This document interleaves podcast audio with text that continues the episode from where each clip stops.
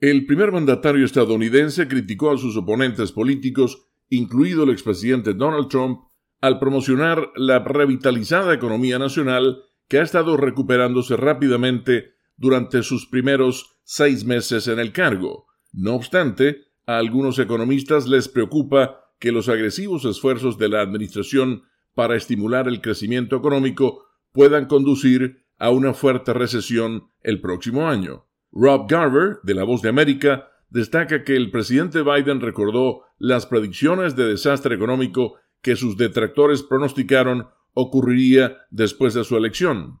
Sin nombrarlo, el mandatario se refirió a su predecesor al citar su predicción de que si Biden se convierte en presidente, el país experimentaría, y citamos, una depresión como nunca hemos visto. Al señalar que la realidad actual de la economía estadounidense es bastante diferente. Biden indicó, y citamos sus palabras, hemos pasado de 60.000 puestos de trabajo por mes a 60.000 puestos de trabajo cada tres días, más de 600.000 puestos de trabajo por mes desde que asumí el cargo, más de 3 millones de nuevos empleos en total. Me han dicho que este es el crecimiento más rápido en la historia de cualquier administración.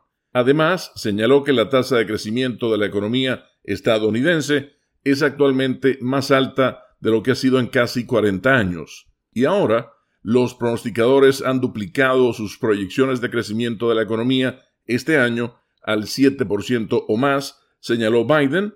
De hecho, Estados Unidos es el único país desarrollado del mundo donde las proyecciones de crecimiento actuales son más sólidas que antes de la pandemia.